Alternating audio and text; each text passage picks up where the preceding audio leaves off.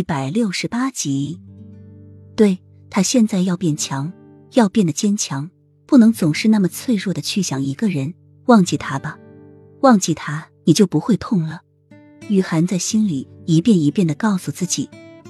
擦干眼泪，刚准备去给奥尔喂食，几个手拿佩剑的侍卫就出现在他面前，二话不说就将他带到了西风院中。瑞王爷依旧一身火红的华服。坐在太师椅上，正慢悠悠的品茶，一边还不忘和坐在西头的鸳鸯调情。一进大厅，就能听到两人的嬉笑声。侍卫将雨涵带到瑞王爷面前，让他跪下。雨涵不解，瑞王爷抓他来，不会是想要让他跪着看他们两人亲热吧？他连他和苏妹的床戏都看过，他还怕什么？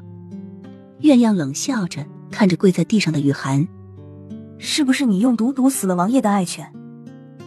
奥尔被人毒死了，雨涵不解，却冷漠的说：“我没有。”你的嘴还真硬。奥尔一直好好的，自从让你喂了一晚上之后，第二天就死在了铁笼内。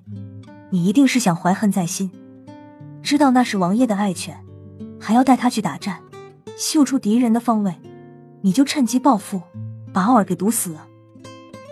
鸳鸯的脸色变得歹毒，步步紧逼。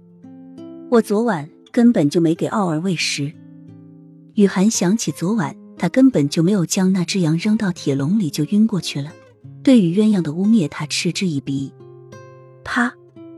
鸳鸯一巴掌打过去，恶毒的声音继续传来：“你还想抵赖？那昨晚家丁给你的羊去哪里了？难道是你把它给吃了？”“是啊。”那只羊哪里去了？他没有将羊扔到铁笼内，但是羊却莫名其妙的失踪了。这是怎么回事？该不会是他晕过去之后又醒了，然后将羊给扔到了铁笼内，又自己走回了房间中吧？那他怎么会不知道？而且昨晚他的身体简直都要脱水了，根本没有力气将羊扔过去。